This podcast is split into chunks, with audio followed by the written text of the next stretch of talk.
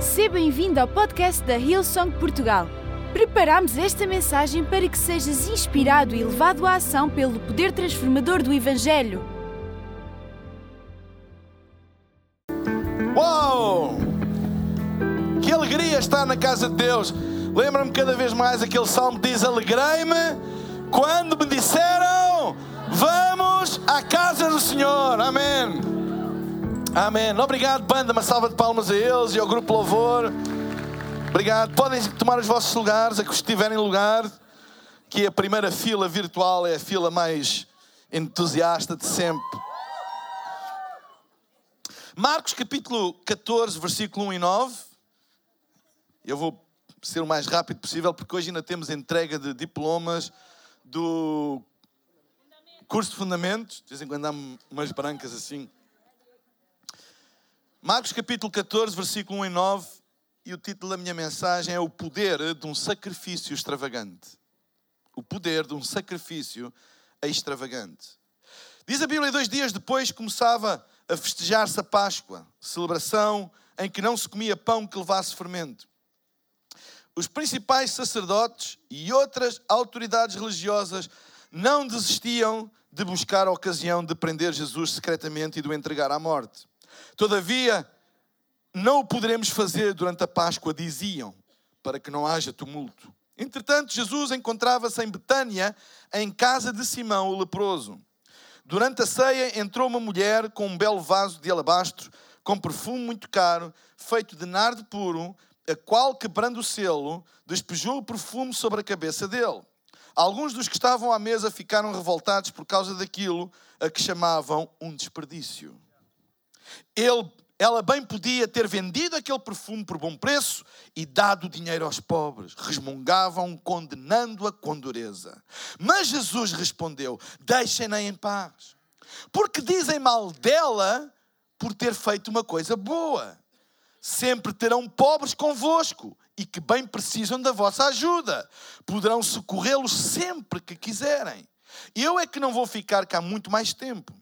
Ela fez o que lhe foi possível e antecipadamente preparou o meu corpo para a sepultura. Vou dizer-vos uma verdade solene. Onde quer que o Evangelho seja pregado no mundo inteiro, o ato desta mulher será lembrado e elogiado. Portugal, Ilson de Portugal, dia 2 eh, de dezembro de 2018, nós estamos a falar dela. Sabem, Primeira coisa que me chama a atenção, diz no versículo 3, que Jesus encontrava-se em Betânia, em casa de Simão, o leproso. E nós temos que entender o contexto desta história. Esta é uma história passada na altura uh, da Páscoa e uh, em que uma mulher uh, um, uh, derrama um perfume caríssimo sobre a cabeça de Jesus. É uma passagem bem parecida com a mesma com uma passagem em João que fala de Maria, irmã de Marta, irmã de Lázaro, que fez uma, um gesto parecido, mas nos pés e, e, e, não na cabeça. Então a Bíblia não diz que mulher era esta, não, não, não, não, não nos dá muitas indicações sobre ela, mas ela fez um ato extravagante, fez uma extravagância. E diz que Jesus estava uh, a ter uma refeição celebrando a Páscoa na casa de Simão, nickname o leproso. E a Bíblia diz: Simão, o leproso. Eu tenho a certeza que este não era o nome, o leproso, que estava no registro. Este era um nome que lhe foi associado por causa de uma deficiência que ele tinha. Porque é muito fácil as pessoas associarem à nossa identidade as nossas falhas. E é muito fácil nós nos identificarmos e sermos identificados pelas nossas falhas, pelas nossas quedas, pelos nossos precalços na vida, pelas nossas disfunções. É muito fácil. Então ele era Simão o leproso. Mas diz que Jesus não teve problema nenhum em ir tomar a refeição de celebrar a Páscoa em casa, em casa de Simão, o leproso. E o leproso não era uma coisa muito agradável, nunca foi, Mas naquela altura, além da parte da doença, a parte, a parte física, havia uma parte, um estigma social associado à, à lepra e, e, e que e haviam leis na, na, no judaísmo que, que, protegiam as pessoas dos leprosos. Os leprosos não podiam ter, social, socializar com, com outras pessoas. Quando eles se aproximavam das multidões, eles tinham que gritar que eram impuros para as pessoas se afastarem, tinham que viver sozinhos. E Jesus Cristo escolheu exatamente a casa de alguém que tinha esse estigma para tomar a sua refeição. Isto dá-me esperança. Dá-me esperança porque, independentemente daquilo que eu, que eu faço, independentemente daquilo que as pessoas me catalogam, independentemente de como é que eu sou conhecido, independentemente das minhas falhas, e talvez hajam aqui pessoas que hoje são Simão, não o leproso, mas se calhar Simão o alcoólico, ou Simão o drogado, ou Simão o adulto, ou Simão o divorciado, ou Simão o homossexual, ou, ou Simão outra coisa qualquer que as pessoas te rotulam, mas deixa-me dizer-te que isso não é suficiente para impedir Jesus de ir à tua casa e de cear contigo. Porque Jesus está mais interessado não no teu passado, não naquilo que tu fizeste, mas naquilo que tu vais ser. Ele não quer saber do teu passado, ele quer saber do teu futuro. E quando ele vem à tua casa, é para mudar o teu futuro e não para te condenar pelo teu passado. E esta é a primeira coisa que salta logo aos olhos. E não é por acaso que a Bíblia menciona Simão, nickname, o leproso.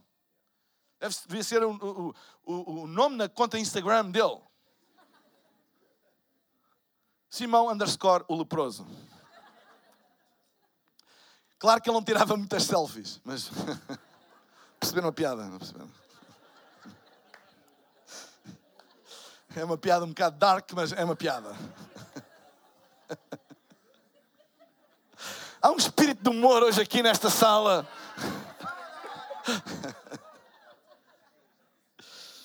Espero que os religiosos me perdoem. Hoje, ele som não é sempre assim. Não se, não se dança Beyoncé, é sempre. É assim. Mas graças a Deus, porque mesmo que os religiosos nos deem um nickname, e que dizem: Tu nunca vais, Deus nunca te vai aceitar, Deus nunca vai cear contigo, Deus nunca vai fazer nada contigo. Deixem-me dizer que a Bíblia diz o contrário. A Bíblia diz que as tuas disfunções não são suficientes para impedir Deus de habitar em ti e mudar a tua vida. Lembra-te disto aqui hoje. Deus é um Deus extravagante, Ele enviou o seu Filho Jesus, o melhor que Ele tinha, para que todo aquele que nele crê, mesmo Simão, o leproso, não pereça, mas tenha a vida eterna. E diz a palavra de Deus, continua no versículo 4, que durante a ceia, ele estava na casa de Simão, o nickname leproso, entrou uma mulher com um belo vaso de alabastro com perfume muito caro, feito de nardo puro, a qual, quebrando o selo, despejou o perfume sobre a cabeça dele.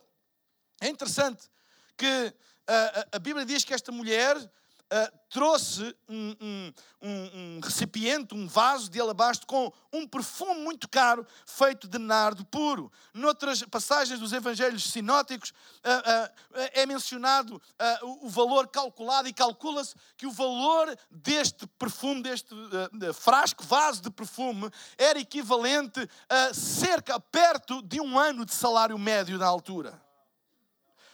Um ano deixem-me dizer, fazer assim umas contas. Salário mínimo em Portugal, uh, penso que vai ser 600 euros, pelo menos o, o, o, não é? Não, isso vai ser de certeza. Melhor está para vir, vai ser mais ainda. Vai haver uma unção de generosidade sobre o António Costa e ele vai. Mas sabem, não interessa. Vamos fazer 600 euros vezes 12, são 7.200 euros. Imaginem um perfume. Eu não consigo imaginar, mas um perfume que custe 7.200 euros. Eu fui à internet e fui pesquisar os 10, 10 assim, perfumes mais caros do mundo. Existem perfumes mais caros do que 7 mil euros. Existem. Não é? Existem. Agora imaginem alguém com um perfume desses e chega, entra numa sala de jantar, chega ao pé de Jesus e num ato de extravagância porque não há nenhum pragmatismo naquilo que ela fez, é uma extravagância. Ela derrama este frasco de valor virtual 7.200 euros na cabeça de Jesus. Não há, não há nada de pragmático nisto. Ela não supriu nenhuma necessidade prática de Jesus, não, não. É uma extravagância. É uma extravagância. E deixem-me dizer que muitas vezes nós sempre associamos extravagância com coisas más. Mas há boas extravagâncias. Há boas extravagâncias. Ou seja, esta mulher agarrou neste frasco de perfume, neste vaso de perfume caríssimo. E aquilo que ela fez foi derramar, simbolicamente, como um ato de gratidão, de adoração, derramar sobre a cabeça de Jesus este perfume caríssimo. Deixa-me dizer-te uma coisa: isto é adoração. Se aquilo a que tu chamas adoração não envolve extravagância, não é adoração. Não é adoração. Adoração é um ato de extravagância. Adoração não é cantar músicas, pode ser, mas não é necessariamente.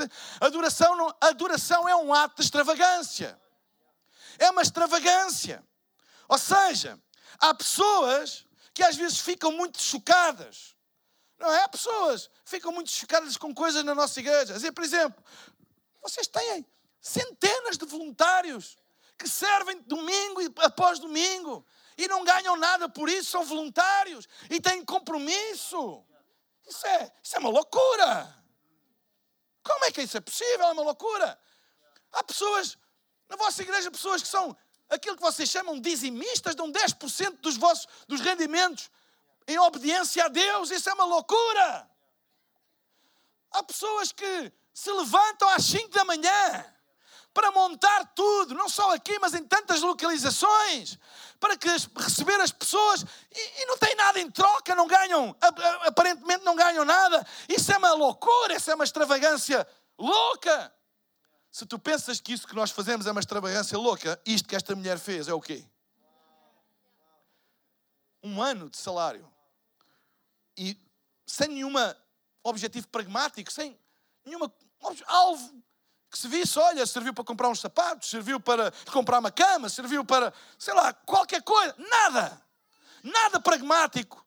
Apenas um ato de extravagância para mostrar qualquer coisa que lhe ia na alma. Sabem, a adoração, a nossa adoração a Deus, nunca deve ser reduzida ao pragmatismo das coisas. A nossa adoração a Deus deve ser sempre uma expressão daquilo que vai na nossa alma. E quando vai coisa, quando coisas acontecem na nossa alma, nós fazemos coisas extravagantes. Quem é que já fez coisas extravagantes por amor? Vá lá, vocês que na Sisterwood ficaram inibidos, foi, vá lá. Quem é que já fez? Coisas extravagantes por amor. Pessoas que às vezes eu ouço por amor viajam quilómetros todos os dias, todas as semanas, etc. Quem é que já fez coisas extravagantes pelos filhos por amor? Há pessoas que deixam o seu emprego para cuidar de filhos que têm doenças crónicas. Isto é uma extravagância. Abdicam da sua carreira, abdicam do seu, vamos dizer, uh, ganha-pão, do seu salário. Porquê? Qual é, o que é que ganham com isso? Extravagância. Porque é, é a alma que lhes aquece, é o coração que os impulsiona para fazer isso. Qual pai ou qual mãe não faz um ato de extravagância se for para salvar a vida de um filho? Ou seja, há extravagâncias que são expressões daquilo que nos aquece a alma. São expressões do nosso coração.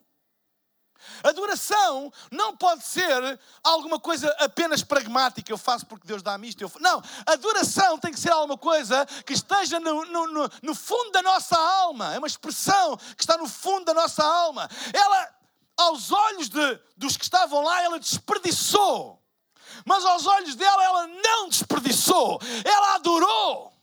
Aquilo foi uma expressão daquilo que lhe ia na alma, e nós já vamos ver o que é que lhe ia na alma. Ou seja, Jesus não compara aquilo que tu dás, Jesus compara aquilo que tu sacrificas. Sabe, igreja não é acerca de todos darmos a mesma coisa, mas tem a ver com o sacrifício. Talvez para pessoas, vir aqui hoje à, à igreja não foi nada de especial mas se calhar para umas tiveram que fazer um grande sacrifício. Se calhar tiveram a trabalhar até tarde, ontem à noite. Se calhar o filho não dormiu bem de noite. Ou se calhar até a família não quis acompanhar. Ou se calhar a família nem tem Jesus no coração, nem vem à igreja. E custa-lhe na alma tomar essa decisão de vir. Ou seja, isso é um sacrifício. É uma extravagância. E deixa-me dizer-te que Deus não é insensível aos teus sacrifícios e às tuas extravagâncias. Deus não é insensível. Deus não é insensível.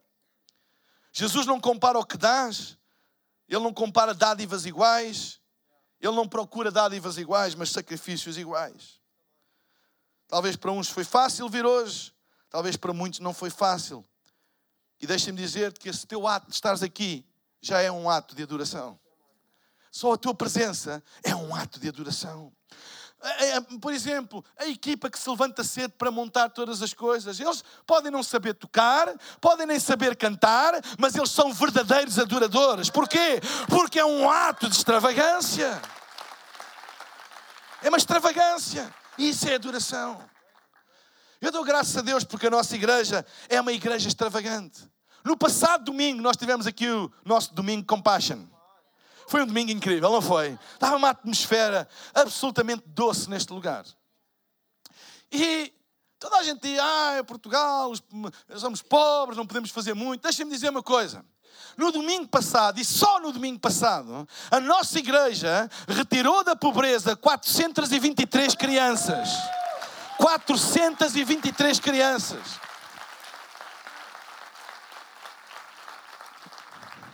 E deixem-me agora, eu sei que isto pode parecer um bocadinho agora puxar da, da, do, do brilho e do orgulho da nossa igreja, mas eu tenho que dizer isto. Eu tenho que dizer isto, já que estamos em clima de humor, eu tenho que dizer isto.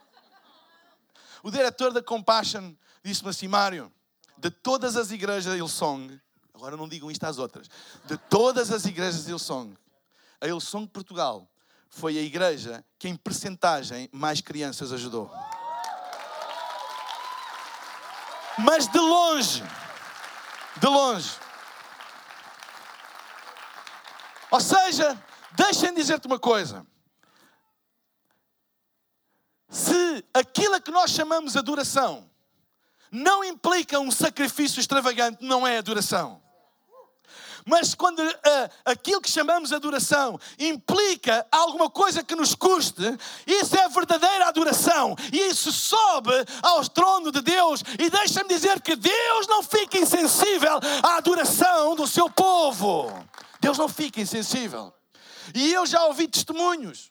Já ouvi testemunhos até de gente que deu em sacrifício, até de gente que apadrinhou sem poder humanamente fazê-lo e que durante a semana Deus abriu portas, durante a semana eles conseguiram arranjar um emprego, durante, sabem, eu ouvi testemunhos dele, ainda ontem falei com alguém, que eu penso que está aqui na sala e não vou citar quem é, mas alguém que me deu o testemunho, como ela fez isso em fé e como Deus respondeu. Deixem-me dizer uma coisa: Deus não fica insensível à tua adoração, e adoração é um sacrifício extravagante.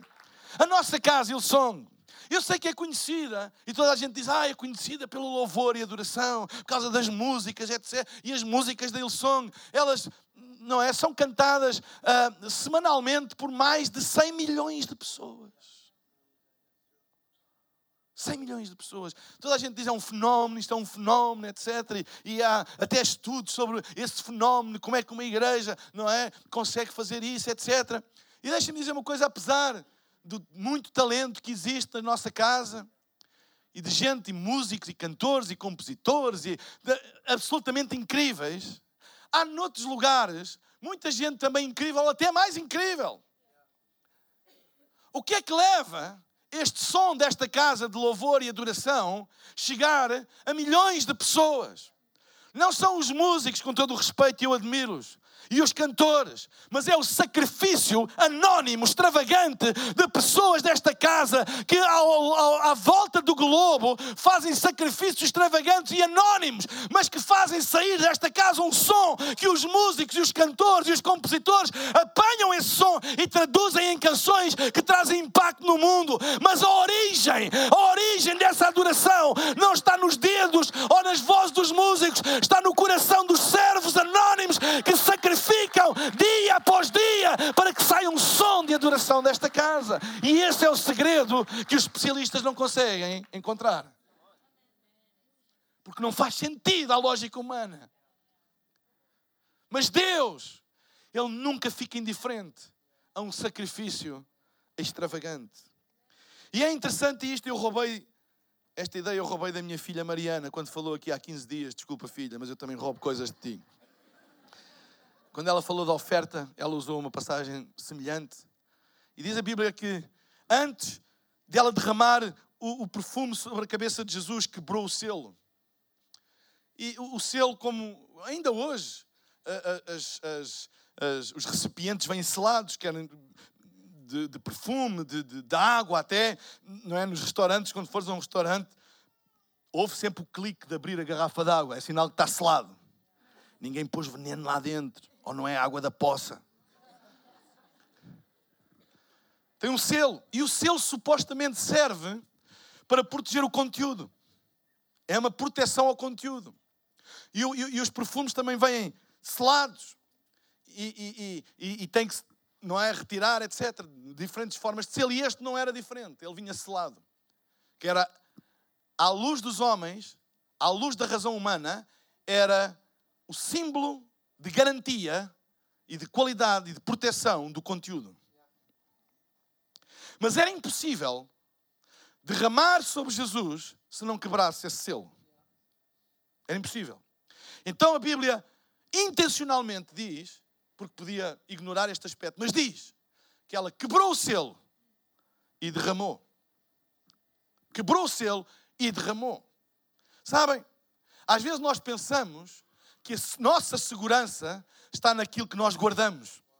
Se eu guardar bem isto, se eu guardar bem aquilo. Mas há uma lição muito grande nesta passagem. A segurança daquilo que tu tens não está naquilo que tu guardas, está naquilo que tu dás. Jesus ao derramar sobre ele este perfume, ela atraiu vida eterna sobre a sua vida.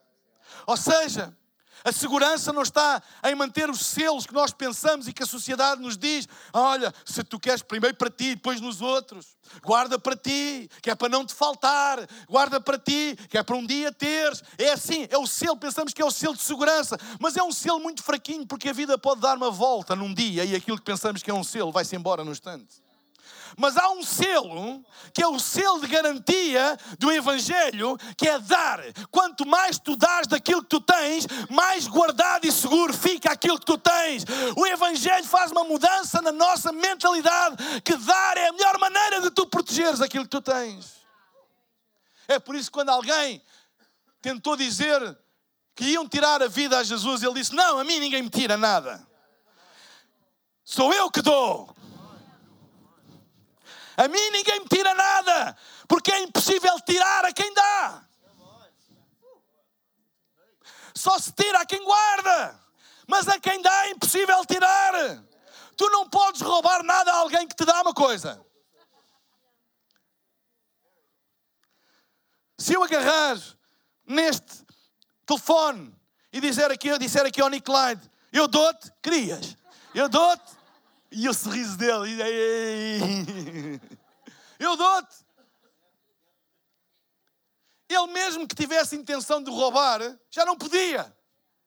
Porque eu dei-lhe, eu retirei-lhe essa capacidade. Quem dá, retira poder a ser roubado. E essa é a força do Evangelho. Dai e ser-vos-á dado. Então, ela deu tudo aquilo que ela tinha. Ela deu o mais extravagante que tinha. E sabem uma coisa? Ela não perdeu, ela ganhou. A melhor maneira de tu segurares e teres em segurança aquilo que Deus te dá é tu ser generoso. Dá, dá, dá. Quanto mais tu dás, mais seguro fica aquilo que é teu. O reino de Deus muda o paradigma. Diz que a generosidade, diz que o mundo do generoso cada vez fica maior. E o mundo do semítico, o mundo do avarento, o mundo do mão de vaca, cada vez fica mais pequeno. E todos os irmãos brasileiros dizem amém. Mão de vaca. Mão de vaca em Portugal é uma comida muito apreciada por alguns que não eu. Quebrou o selo. E qual é o selo? O selo é o medo. O medo é, e vai-me vai fazer falta, e depois se eu dou e faz-me falta, se eu ajudo aquela criança e depois eu não tenho para as minhas. É o medo. É o medo do que é que vai acontecer, ou o medo de ser ridicularizado, o que é que as pessoas vão dizer, de eu, de eu agora ser dizimista, o que é que as pessoas vão dizer, de eu vir ajudar na igreja, o que é que as pessoas vão dizer, o medo de ser ridicularizado, ou o medo de ser enganado e magoado. Ah, eu já fui generoso uma vez e enganaram-me e fui um malandro e usou aquilo para outras coisas. E é como que um selo.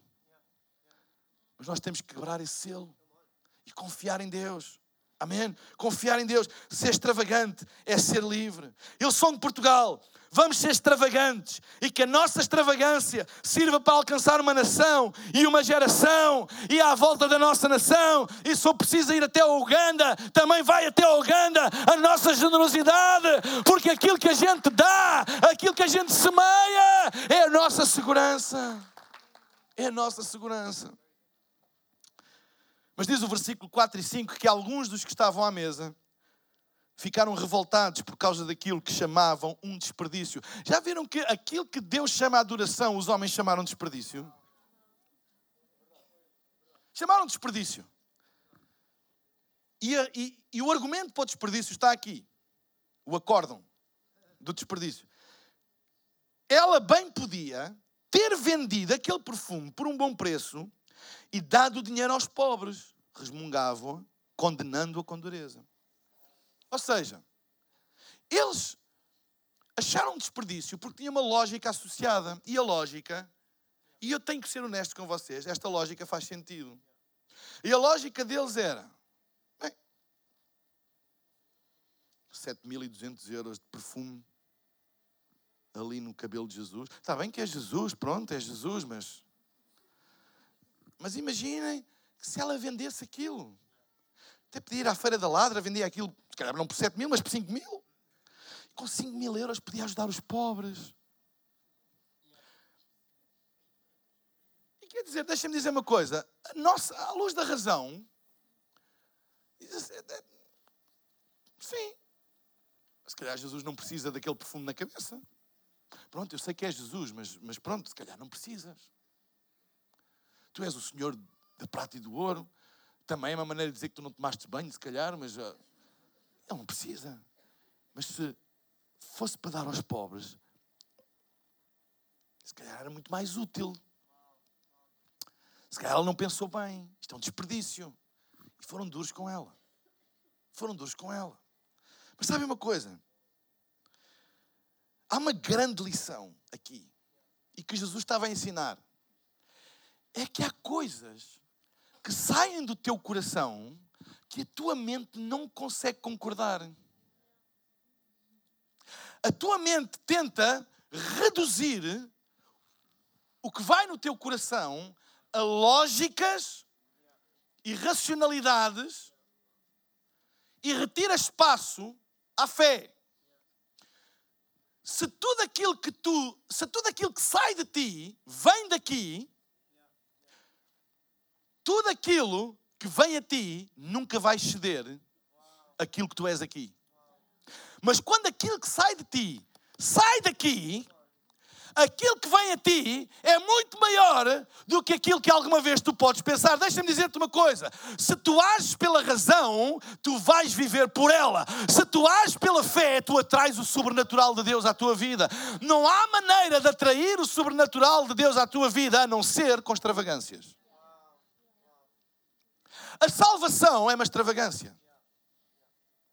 A maneira como ela foi obtida e paga foi uma extravagância divina. Ele enviou o seu único filho, o único filho que ele tinha para nos salvar. E a maneira como nós obtemos a salvação é uma extravagância. Se tu creres no teu coração e, e confessares que a tua boca serás salva, então, mas onde é que está a evidência? Então, mas onde é que eu vejo? Ei, não interessa a evidência se tu creres no teu coração e confessares na tua boca, porque no reino de Deus primeiro vem crer e depois vem evidência. A Bíblia diz: estes sinais seguirão atrás. As evidências vêm depois da fé. E ela estava a ensinar: ei, não há evidência nenhuma aqui, não há nada pragmático. Mas deixa-me dizer uma coisa: quando nós fazemos uma adoração extravagante em sacrifício e não há nada pragmático, espera, espera só um pouco e tu vais ver a extravagância dos céus abrir sobre a tua vida. É por isso que a Bíblia, quando ensina sobre os dízimos e as ofertas, diz: Fazei prova de mim. Se eu não abrir as janelas dos céus e repreender o devorador. Ou seja, quando eu quero resultados celestiais na minha vida, eu tenho que ter uma adoração extravagante. Eu tenho que fazer alguma coisa que é movida pela fé e não apenas pela razão, porque a razão tenta diminuir a fé ao tamanho que ela tem no momento do nosso conhecimento, da nossa lógica. E quando nós tentamos reduzir a fé ao tamanho daquilo que é a nossa lógica, a nossa cultura, eu ouço muitas pessoas dizerem assim: ah, isso em Portugal não dá. Isso em Portugal não vai dar. Em Portugal nunca se vai fazer um, um, um Compassion Sunday com grandes resultados. Porque nós não somos um país rico, isso é para os americanos. E para os australianos. E os brasileiros. E chineses. É o pessoal do guito. Isso é para eles. Nós não. Nós precisamos é quem nos apadrinha nós. É a mentalidade. Aqui não vai dar. Porquê? Porque é aqui. Mas quando tu deixas que saia daqui, quando tu deixas não daqui, mas que saia daqui e saia do impulso da tua fé, aquilo que a lógica diz é desmentido pela fé. E eu oro a Deus para que nós vamos viver tempos em que a fé vai desmentir a lógica da razão.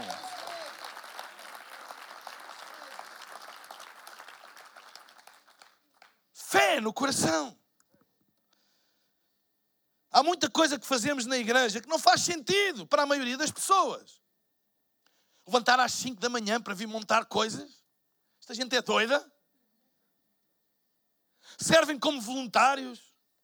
400 pessoas durante um fim de semana, ou 500 servem como voluntários na Ilsong em Portugal. Esta gente é doida? O que é que eles ganham com isso? O que é que eles ganham?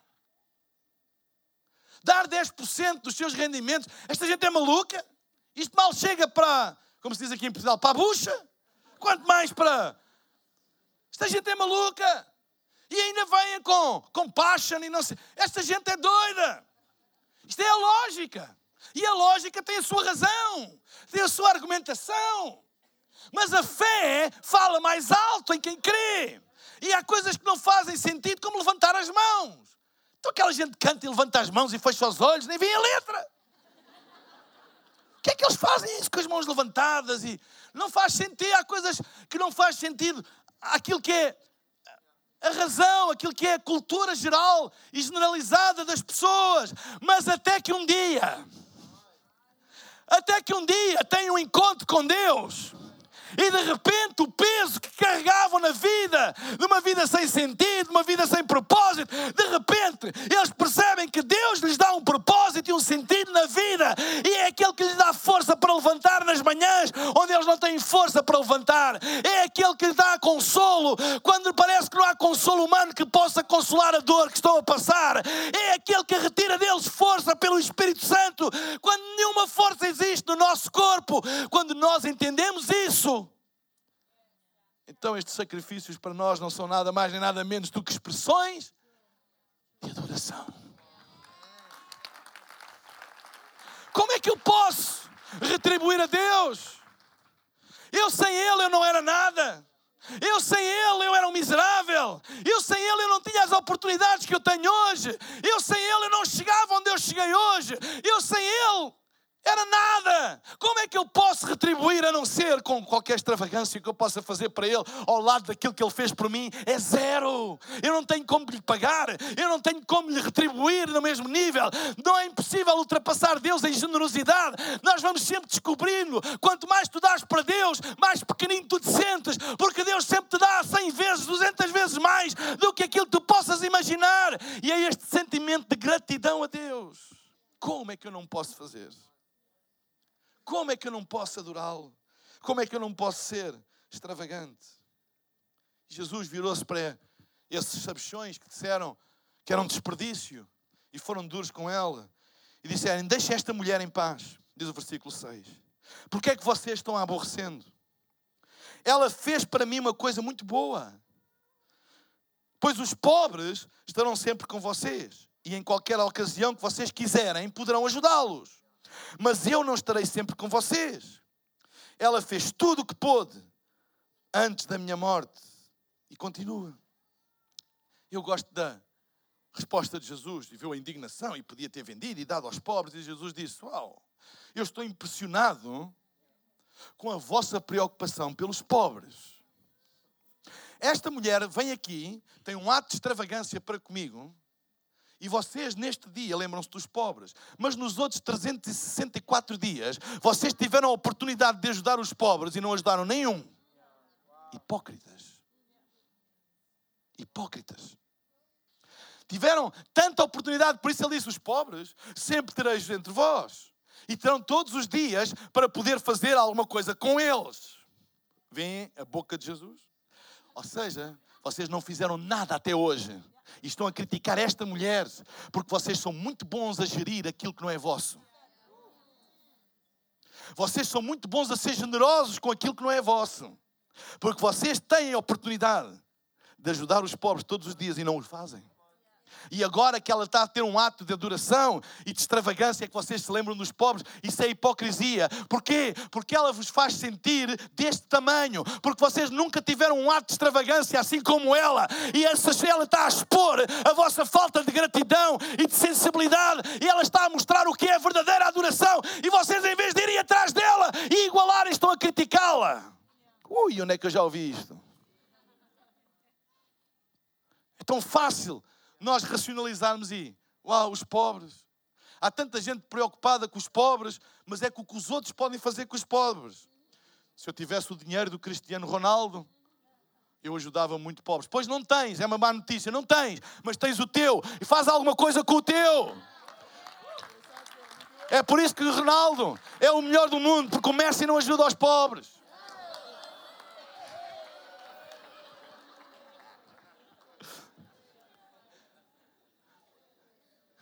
Faz com aquilo que tu tens e não te desculpes. Para qual é? Eu, qual é a necessidade? Da Hillsong ter este aparato todo, um ecrã de LED caríssimo, custa milhares de euros. Podiam usar esse dinheiro para dar aos pobres, hipócritas. Isto é um ato de adoração. Deus merece o nosso melhor e cada vez mais o nosso melhor. E em 2019, melhor está para vir ainda. Mas deixem-me dizer que a mesma igreja que compra um ecrã de LED ajuda 423 crianças, ajuda sem abrigos, ajuda mais de 70 famílias. Porque os pobres sempre tereis uma oportunidade. Porque é que só se lembram dos pobres quando toca adorar a Deus? É por isso que eu não me deixo cá ir em conversas. Ah, isso é um exagero. É um exagero, é uma extravagância para Deus. Ele merece o melhor.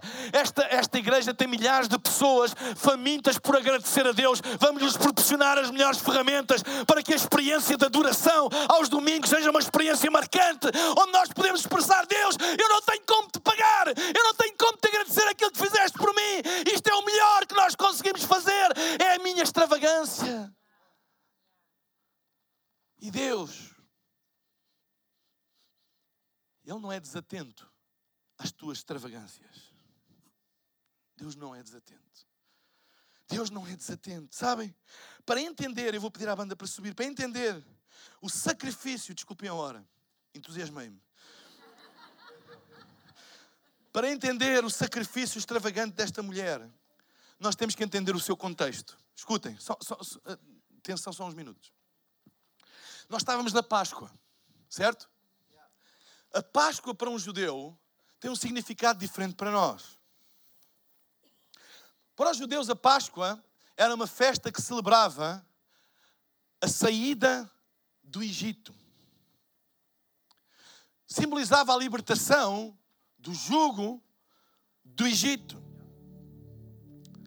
Quando as pragas vieram, Deus instruiu os hebreus a sacrificarem um cordeiro e colocar o seu sangue nas ombreiras da porta, para que quando o anjo passasse para matar os primogênitos, que era uma das pragas, vamos dizer assim, sobre o Egito, para obrigar Faraó a deixar o povo hebreu sair do Egito.